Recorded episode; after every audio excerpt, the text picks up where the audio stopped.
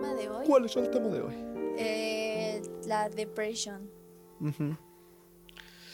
¿Por qué, por qué- Ah, es importante mencionar que esto es una trilogía, triada, trinidad. ¿Por qué, ¿Por qué elegimos estos temas? Porque nos atañen, ¿no? O sea, yo creo que todos hemos estado, si no deprimidos, muy, muy tristes, con periodos de tristeza abundantes. este. Y pues porque se tiene que hablar, ¿no? Se tiene que hablar, señor, se tiene que hablar. Y hablándolo se resuelve, hablándolo, pues hablándolo se ayuda un poco a resolverlo, a entender a esta banda que ten- tengo muchos amigos que, que están pasando por, no sé si por periodos de depresión o que ya han pasado, que tienen amigos, amigas, familiares que están pasando por un periodo así y muchas veces no sabemos cómo, al menos yo, no sé cómo, cómo tratar a alguien así. O sea, porque al menos en mi familia, el tabú de la tristeza es muy fuerte. O sea, en mi familia es casi casi es un no sientas, lo cual me tiene ahorita un poco embroncado, ya que pues estudio actuación, para los que muchos saben de eso, que estudio actuación. Porque lo he mencionado, Porque lo he mencionado. 20 veces en un claro que no. Bueno, este, estudio actuación. Entonces, ay, ay. Entonces actuación. Y, y me cuesta mucho trabajo el asunto de, de sentir de verdad. Eh, entonces, cuando llego triste a mi casa, es un te abrazo para que estés feliz. Eh, o te hablo contigo para este- que estés feliz. Básicamente el imperativo es no estés triste. Lo cual me lleva a pensar, pues, pues, ¿qué estamos haciendo al menos en mi micro sociedad, que es mi familia?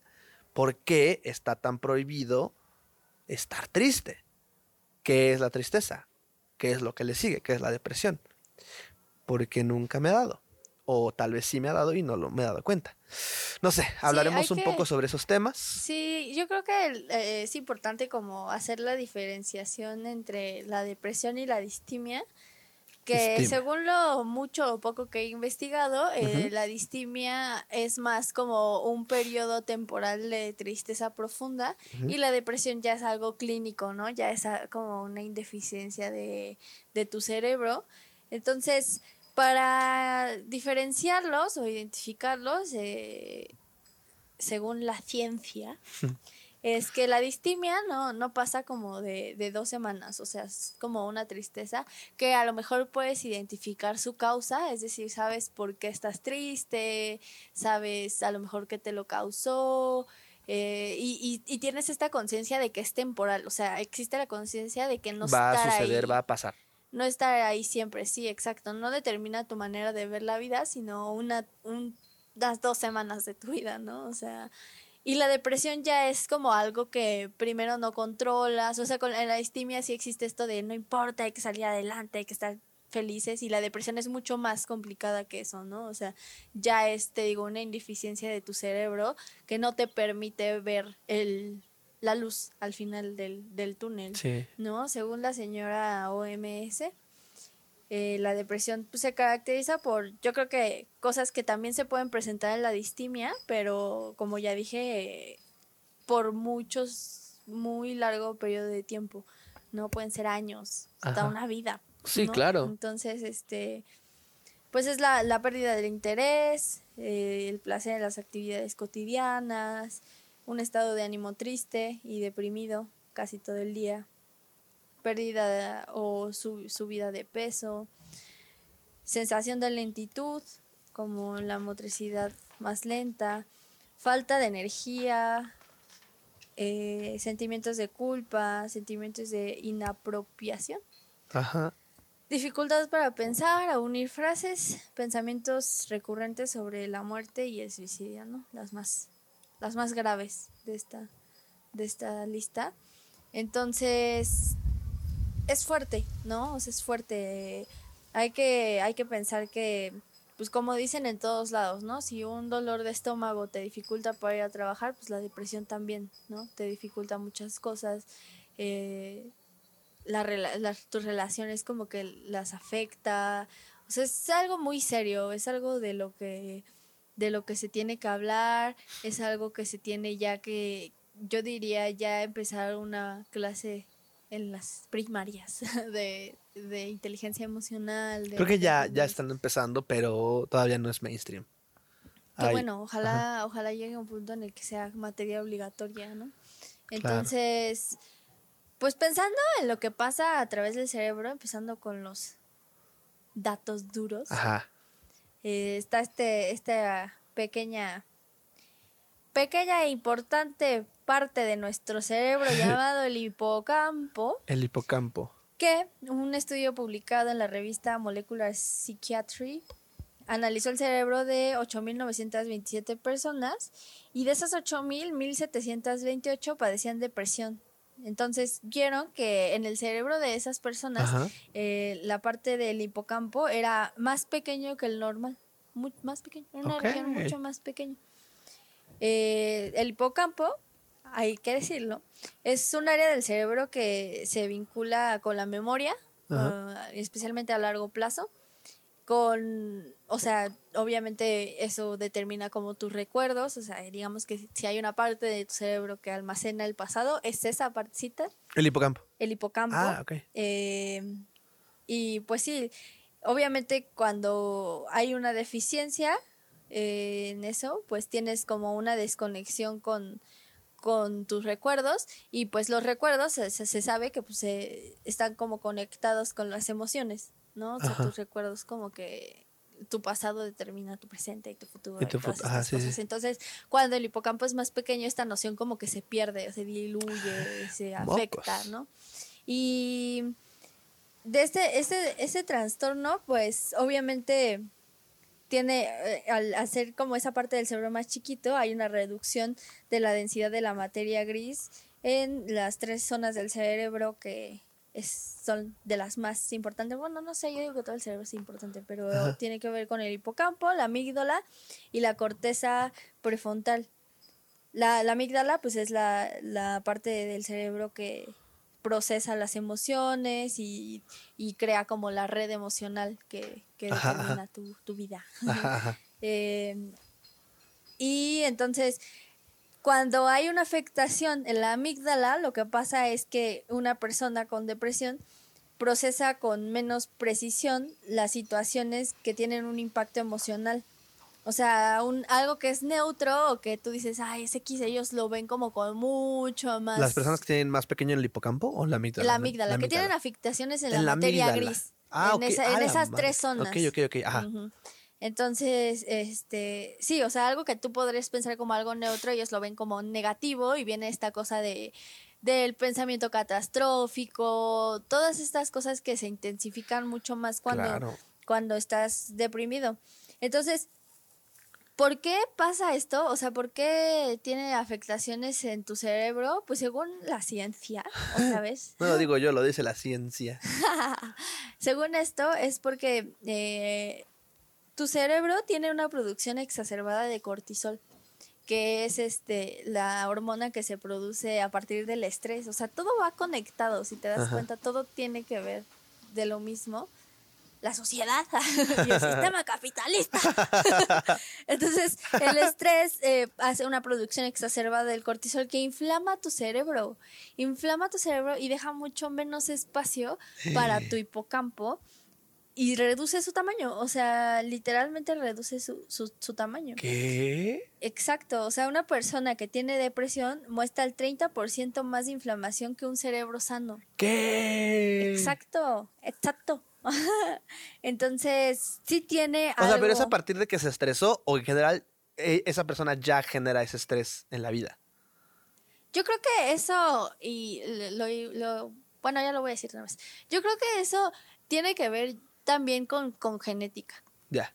¿no? O sea, no hay como tal un estudio que diga la genética determina tu depresión. O sea, no lo han comprobado, aunque ya hay gente que lo, que lo dice así de, sí, siempre es lo que dice la genética. Yo a- ayer investigué como hasta el cansancio y nadie pone su nombre diciendo la genética, la depresión es genética, ¿no? Ajá. Solamente el- los influencers que se creen muy verga, como que lo afirman, ¿no? Ajá. Pero alguien así como que lo ha estudiado por tiempo según yo no, o al menos no lo encontré. Ya.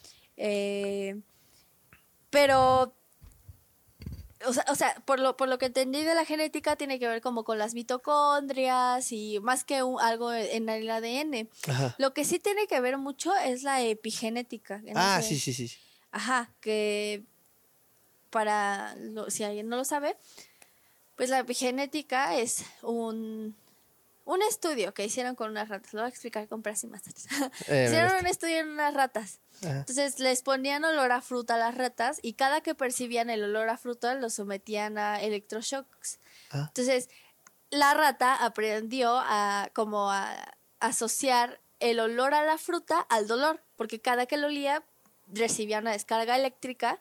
Entonces su cerebro generó eh, neuronas que activaban estas cosas. O sea, después, tiempo después, aunque ya no estuvieran sometidos a los electroshock, cuando ellos percibían el olor de la fruta, tenían miedo, sentían un miedo, pues sí, racional de... Claro. Era... in- Y entonces descubrieron que esto se les pasó a sus pequeñas ratitas. A pesar de que a las ratas, a las ratas bebés, hijas, no se les sometió al, a la, este estímulo eléctrico, sí tenían el mismo miedo y la patología al mismo miedo al olor a fruta.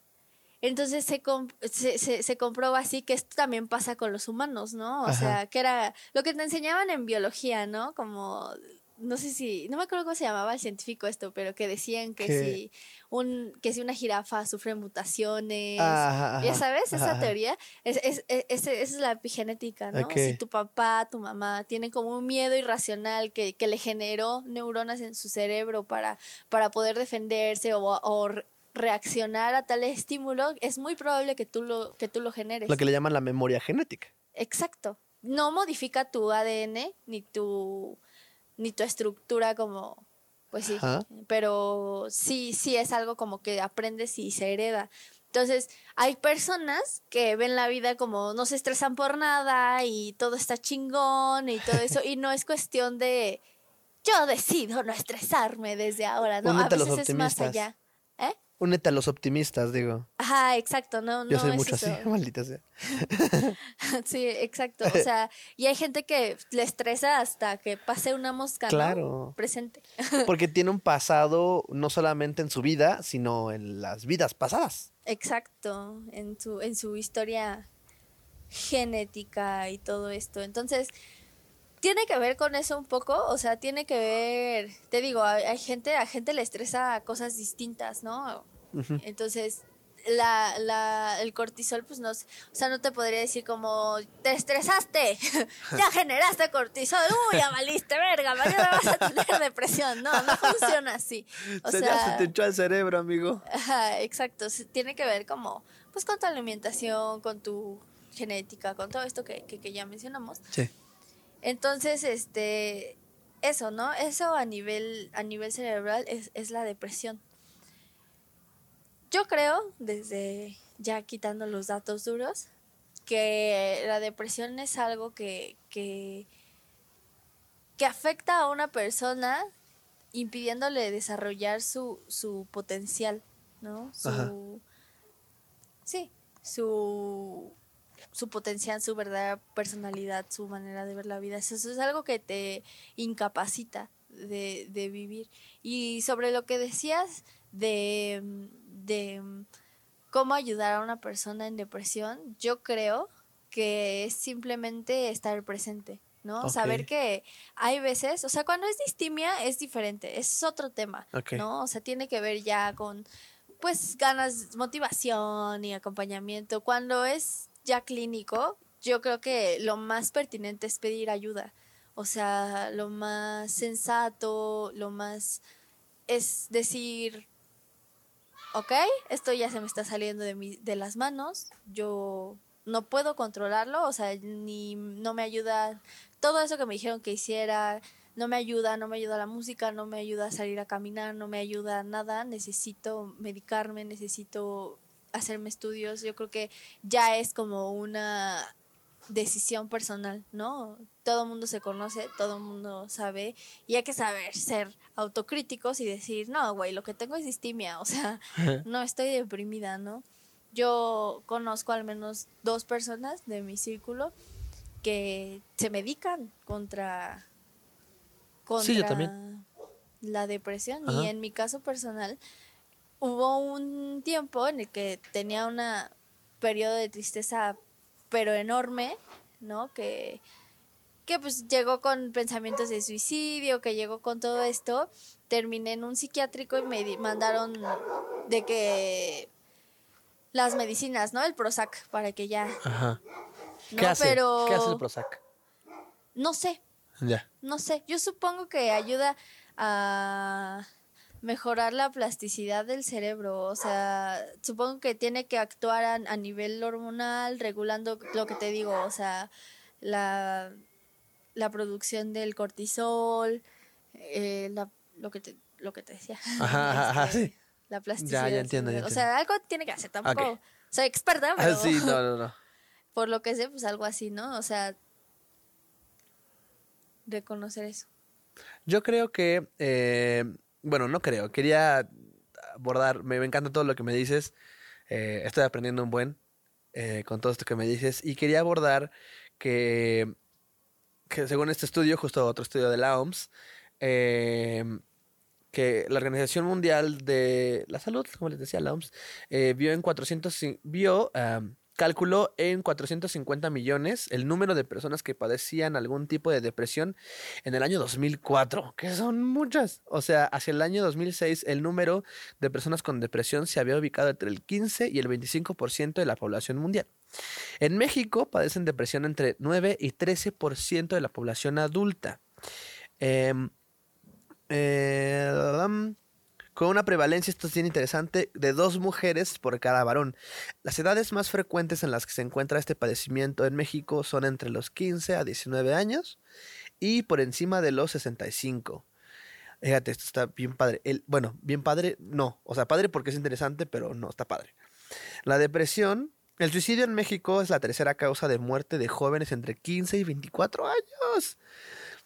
Y pues en la mayoría de los casos coexiste con, pues, con depresión. Eh, la autoestima baja, el estrés constante o un afrontamiento inhábil son factores que se asocian a la depresión. Em, pues creo que hasta ahí andaba, andaba viendo que justo conforme va, es decir, hay un, eh, hay una mayor tasa de depresión y de suicidios eh, en la generación Z. O sea, hay algo ahí, no sé si tenga que ver, en estos estudios que justo estaba leyendo, sí tenía que ver con que estos chavos, pues como ya están inmersos y viviendo en las redes sociales, y las redes sociales es un factor tan importante en el que todo es perfecto, tu vida es perfecta ahí, eh, nadie caga, nadie come en redes sociales, nadie este, huele mal, nadie se ve mal, todos Ujú. se ven preciosos. Y entonces, pues, cuando te sales de la red social de Instagram y dices, ¿por qué mi vida no es así de perfecta? A mí sí me llegó a pegar cuando era más chavo, ¿no? Y estoy muy en contacto con gente de, mi, de, de justo generación Z, que yo soy del 97, soy apenas iniciando la generación Z. Este, y sí, mucha banda dice es que yo también siento eso, que me hace sentir triste, me hace sentir estresado, me hace sentir ansioso y, y que es un factor importante para, para pues aumentar, no sé si la depresión, pero sí, eh, pues no estar contento con tu vida, no estar contento con tu forma de ser, con tu forma de comer, con tu forma de, de vivir. Y creo que también eh, está bien padre abrir este tipo de espacios, este tipo de podcast, porque pues surge con la idea de hablar de lo que nos duele, hablar de lo que nos frustra, hablar de nuestros deseos fuera de la pose de Instagram. Y pues que yo también me he sentido triste, yo también este, me he sentido rechazado y pues no sé, eso es lo que en ese momento se me ocurre para aportar a la conversación. Sí, eh, pensando ya más en, yo creo que es difícil autodiagnosticarse, ¿no? O sea, una buena señal podría ser eso, ¿no? La duración de, del tiempo. O sea, decir, verga, ya llevo más de dos semanas así, ¿qué me pasa? Y buscar conseguir ayuda, ¿no? Que ahora suena muy trillado. eh, decir, ah, sí, consigue ayuda. pero creo que es necesario, justo y necesario. Eh, mm, creo que más allá de, decir como hay que echarle ganas, yo puedo solo, tengo que poder, hay que buscar ayuda, aceptar que no somos Superman, que si algo nos pasó, que si nos pasó llegar a ese punto, pues fue porque justamente no, no, estamos pudiendo solos y buscar ayuda, ¿no? Y hay diferentes tipos, ¿no? Al menos yo he escuchado de, de mis amigos, de todo, que la a veces ir a terapia no es como tan fácil, ¿no? A veces está la cosa del dinero. Claro. Mucha gente no, no tiene mucho dinero como para, como para decir, ah, sí, voy a ir a agarrar. o incluso tiempo para que, para darse ese espacio. El tiempo, exactamente, y hasta el prejuicio, ¿no? O sea, yo pensé que era mito, pero sí ya van dos amigas que me dicen, ¿cómo, ¿cómo le voy a decir a mamá que me lleve al psicólogo? Va a pensar que neta no, que estoy loca. Sí, igual mi papá, es, igual. Entonces, pues primero saber, o sea, intentarlo, ¿no? Porque yo también, yo era de esas, o sea, yo decía como, es que si le digo a mamá que me lleve al psicólogo, me va a decir que está muy caro, o que para qué, o que no estoy tan mal, o que, y para nada, o sea, mi mamá se mostró súper accesible, o sea, me dijo como, ok, no importa lo que sea necesario, si necesitas esto, vea esto, si la amiga esta, ah, contaba que hace menos de unas semanas, este me enteré que una de mis de mis amiguillas ahí de la infancia se, se suicidó, se suicidó, tenía 20 años y se suicidó. Entonces platicaba, platicaba con mi mamá de esto y me dice, es que yo no sé por qué, el del típico, ¿no? Si se veía tan feliz, si se veía tan buena, se, se acababa de ir a Cancún. No, bueno. Yo le decía, sí, o sea, hay que saber que muchas veces es invisible, que, que aunque sí ya es más, más común que alguien te diga, güey, estoy súper deprimido, no mames, no estoy bien y así. No siempre va a ser así. Hay gente que le cuesta trabajo de hablar de sus emociones, pero yo creo que uno de los pasos, de los primeros pasos que hay que hacer para salir de, de este tipo de cosas, pues primero es aceptar que se está saliendo de control, ¿no? Que no es cuestión de actitud, que se, te está yendo de la mano y que tal vez necesites un, un apoyo, acercarte con las personas que más te quieren y te van a apoyar, que son tus papás, o sea, yo no sé por qué se incubaba en mí este pensamiento me iba a decir que no, si, si se portó súper amable, ¿no? Y a lo mejor en si alguien nos está escuchando y no se ha atrevido a decirle a sus papás, oye, quiero ir al psicólogo, o sea, parece que hay algo mal en mí, háganlo. O sea, créanme que un papá siempre va a preferir mm, gastar dinero, gastar dinero en, o lo que se tenga que gastar en un, en un tipo de ayuda con un especialista que ver a su hijo en un ataúd, ¿no? Eh, y me lo decía mi mamá ese día, ¿no? O sea, yo prefiero quedarme en la bancarrota que tener que estarte enterrando pues porque te mataste. O sea, realmente no, no está chido. No hay por qué construir estos muros y no hay por qué pensar que estamos solos, ¿no? A lo mejor si es que, porque también pasa gente que no tiene como la relación así con sus papás, pues hay amigos, ¿no? Y, y, siempre hay alguien, siempre, aunque crean que no, es que recuerden que también muchas veces los pensamientos de es que a esta persona no le importo, es que qué les va a importar mi vida, son parte de la enfermedad. O sea, tu enfermedad te está diciendo eso, no, no es cierto, muchas veces no es cierto, ¿no? Entonces, hay que pensar que hay terapias, y yo las he encontrado, de hasta 300 pesos. O sea, muchos psicólogos. Incluso hay, hay terapias por parte del gobierno, seguro social, no sé qué tan buenas sean, pero podría considerarse una opción para... Para, empezar, ¿no? Entonces, este... Hay, hay, opciones, o sea, si hay ganas, siempre hay opciones. Yo eh, conozco de varios psicólogos, al menos tres o cuatro me lo han dicho, como de, yo a veces ajusto mis precios. O sea, el otro día estaba hablando con una psicóloga que es como con la que más se ha platicado, este, que me decía, yo a veces llego a cobrar desde mil hasta gente que me dice, no, es que sabes qué, sí me quiero tratar, pero pues no tengo tanto y los atiende hasta por 400, 300 pesos. Dice, yo, yo quiero ayudar, pues también al final es gente que estudia para ayudar, o sea, claro. para sanar. ¿No? Entonces, al menos en los psicólogos sí he visto como, a lo mejor en los médicos no, pero en los psicólogos sí hay como esta disposición de, pues lo que puedas, pero trátate, ¿no? No te mates. Sí. Entonces, si no eres alguien que te apoyan tus papás, si no eres alguien que tú dices, ay, sí, voy con mis papás, sí, piensa en el dinero que gastas, ¿no? O sea, piensa en que luego gastas cientos, doscientos pesos en, en el Uber, eh, en una pizza de peda, cuánto tiempo, cuánto dinero no has gastado, ¿no? Que es lo que dicen, ¿no? No se ve cuánto dinero tiene la gente hasta que hay peda, ¿no? La peda hay 500, 600, mil pesos en la peda. Sale? No, nadie sabe. Que no puedas tratarte. Eh, claro invertir en ti, que no puedas decir eh, estoy mal, necesito ayuda, esto es para mí, porque al final es para ti. O sea, no le estás ayudando a nadie más que a ti mismo. ¿No? Entonces buscar eso. Y yo creo que una de las cosas que, que podríamos hablar y que puede ser un gran aporte para este tipo de casos, pues son en el tipo de terapias.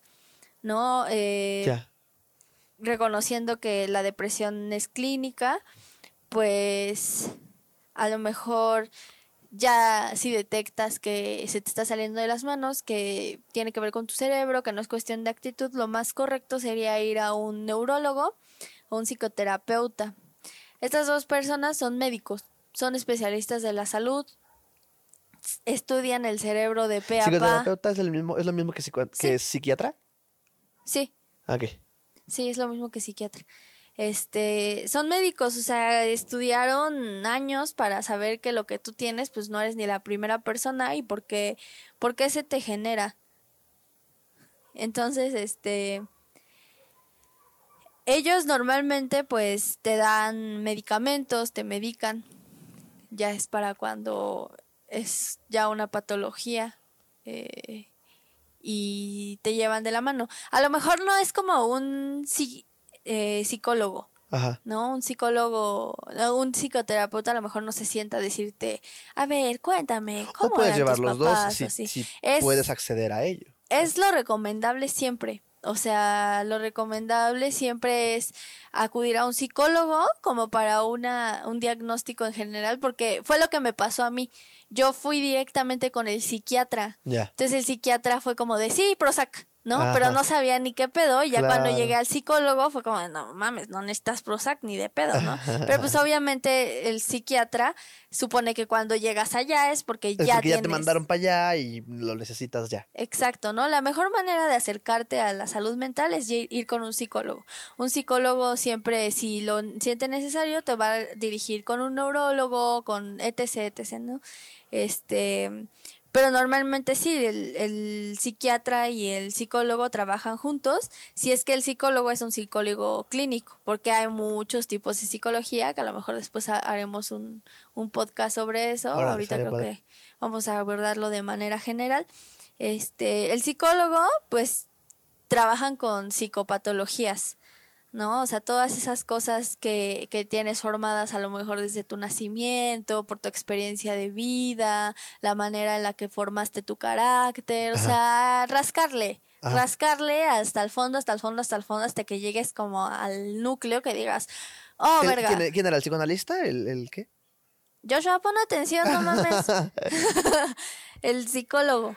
Ajá, el psicólogo. El psicólogo. Este como, como lo decía, es hay muchos tipos de psicología, o sea, muchas escuelas, mucho eso, entonces habría que buscar al que se adecue más a ti, o sea, pararte como en una perspectiva de a ver qué necesito ahora, qué es lo que creo que me va a funcionar y, y ir buscando, ¿no? Si no es como tan tan grave de, de de, de plano tomar pastillas, como en mi caso, que no era para tanto, este hay otros tipos hay otros tipos de ayuda que, que podrían buscar si es que el psicólogo a lo mejor no les late no les convence estar ahí rascando en, lo profundo hay hay otras cosas no están los terapeutas que los terapeutas no son como tal no se basan en una ciencia, no los avala un título, no tal, pero hay mucha gente que les funciona, hay mucha gente que,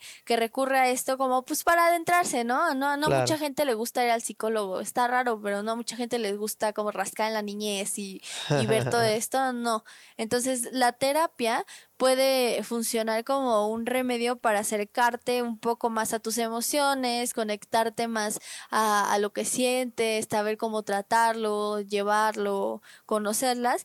Y terapias pues pueden ser varias, ¿no? También están los psicoterapeutas que, que no son tan profundos y no son más como like, ¿no? O sea, mucha gente, yo creo que hay mucha gente ya que practica terapia sin saber que toma terapia, ¿no? Por ejemplo, el Reiki es ah, terapia, el, la curación con cuarzos es, terapia, la aromaterapia, que es una bendición, bendita sea la aromaterapia. el yoga. El yoga no lo sé, pues, no creo. como terapia? No lo sé. Habría que saber. Meditación quizás, o sea, hablando como de, cosas más light. Creo que el yoga y la meditación son más como herramientas. Ya. Para, porque de hecho hay psicólogos que son psicólogos especializados en mindfulness y meditación, respiración, todo eso. O sea, ya es más bien como una rama, pero en general como que la terapia engloba todas esas cosas que sirven a la gente. Que complementan. Ajá.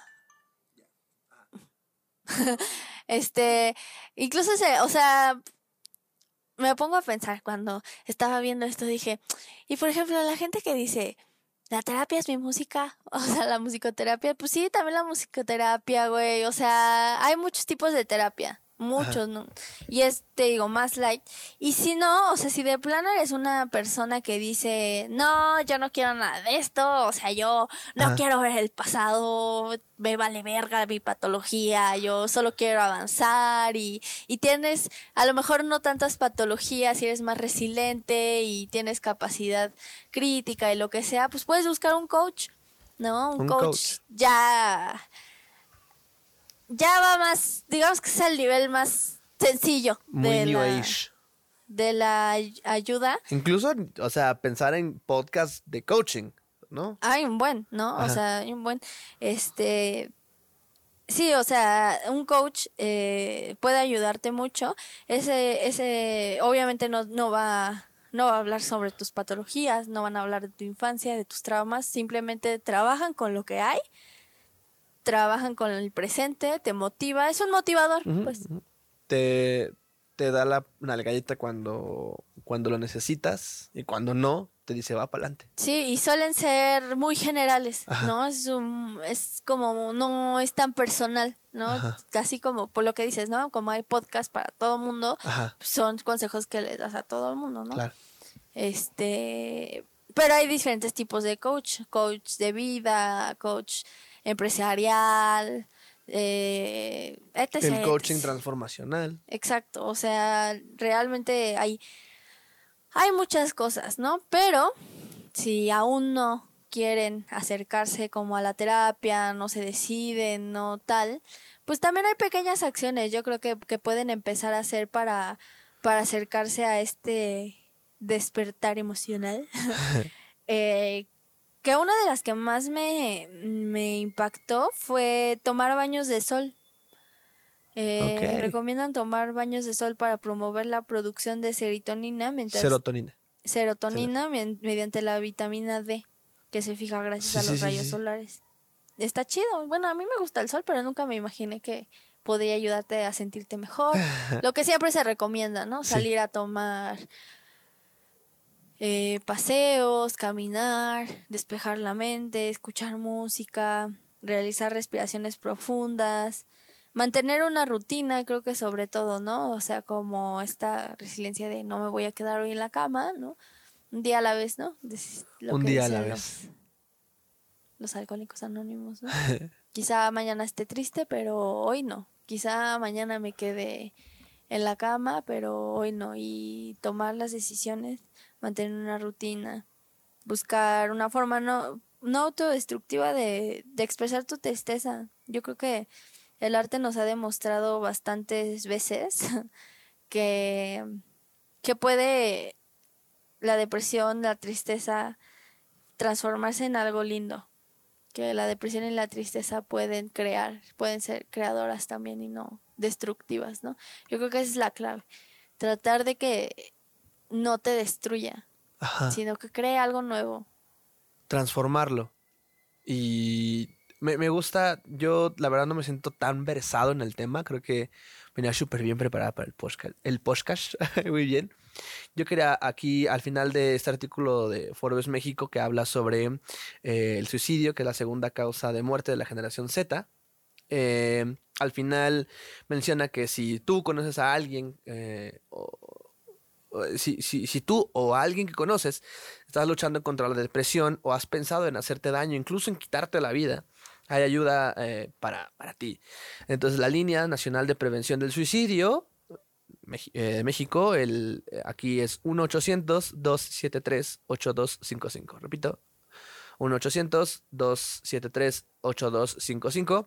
Brinda apoyo confidencial y gratuito las 24 horas al día, los 7 días de la semana para personas en peligro, así como las mejores prácticas para profesionales y recursos para ayudar en situaciones de prevención y crisis. Recuerda que pues, no estás solo, siempre va a haber gente que te quiera apoyar y ayudar porque porque tienes redes a tu alrededor y si no, pues podemos irlas tendiendo poco a poco. Ese es mi, pues lo que yo podría aportar. Insisto, no tengo mucho, eh, no estoy muy versado en este tema. Ya lo dijiste todo. O sea, dijiste las pequeñas acciones, dijiste desde lo mínimo hasta lo máximo que podríamos hacer. No sé. sí. Yo creo que, ¿cómo sí se siente, no? Como la tensión en el ambiente cuando se hablan de esto, Sí, caray. De estos temas, pero hay que hablarlo. Es necesario hablarlo porque cuando se habla existe, ¿no? Ajá. Entonces, pues nada, saber que, que hay redes de apoyo, saber que siempre hay una solución y, y pensar que el suicidio quizá es tentador, pero no, no lo es todo, ¿no? No, pensarlo dos veces, pensar muy bien las afectaciones que van a tener la gente que quieres, la gente que te quiere, mucha gente te quiere, aunque parezca que no. Ajá. Y pues nada, trátense, por favor, trátense. Eh, Pues la sección de las recomendaciones de canciones, ¿no? No sé exactamente cómo vamos hacer la a hacer- playlist. vamos a hacer dos playlists, Ok. yo digo. Vamos a hacer dos playlists, vamos a hacer una, porque también creo que la mejor, en, en mi caso, es que, es que cuando yo padec- padecí distimia, era como...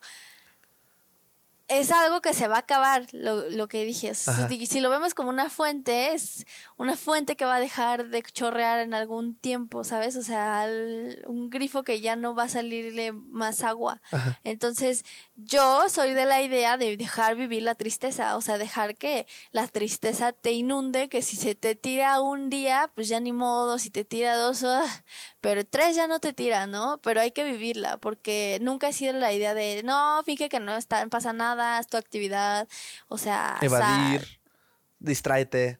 Ah, no pasa nada, sal, toma, fuma, no, o sea, yo creo que hay que vivirla, hay que sentir la flor de piel porque algún día se va a agotar. Entonces, yo creo que hay que hacer dos, ¿no? Yo, yo soy de las típicas que pone canciones tristes para llorar. para y- vivirla y pa- para transitarla. Me sí. gusta. Entonces, vamos a hacer una para vivirla, para tirarse al piso.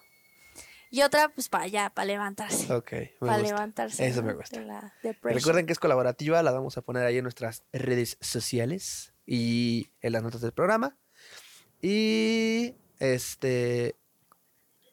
Y. Y ya. Y ya.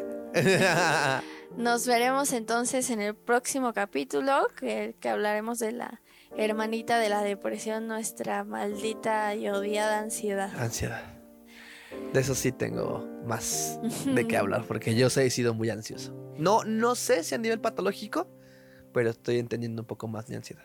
Si les gustó este podcast o les sirvió de algo, porque creo que hay mucha información eh, dispersa, aquí tratamos de condensarla un poquito, pues pásenselo a alguien, alguien que cree que, que creen que puede servirle, alguien que crean que está entrando a este a estos lares de la depresión. Pónganlo en sus historias, compártanos sus historias de, de Instagram, por fits. Aunque no tengamos mucho contenido, bueno, quizás ya tengamos más contenido. Sí, y más que nada, agreguen canciones a nuestras playlists para, Eso, para poder hacer una comunidad muy, muy chida, musical. musical. Pues bueno, chicos, chicas, chiques, un abrazo y seguimos valiendo verga, pues. Adiós. Bye.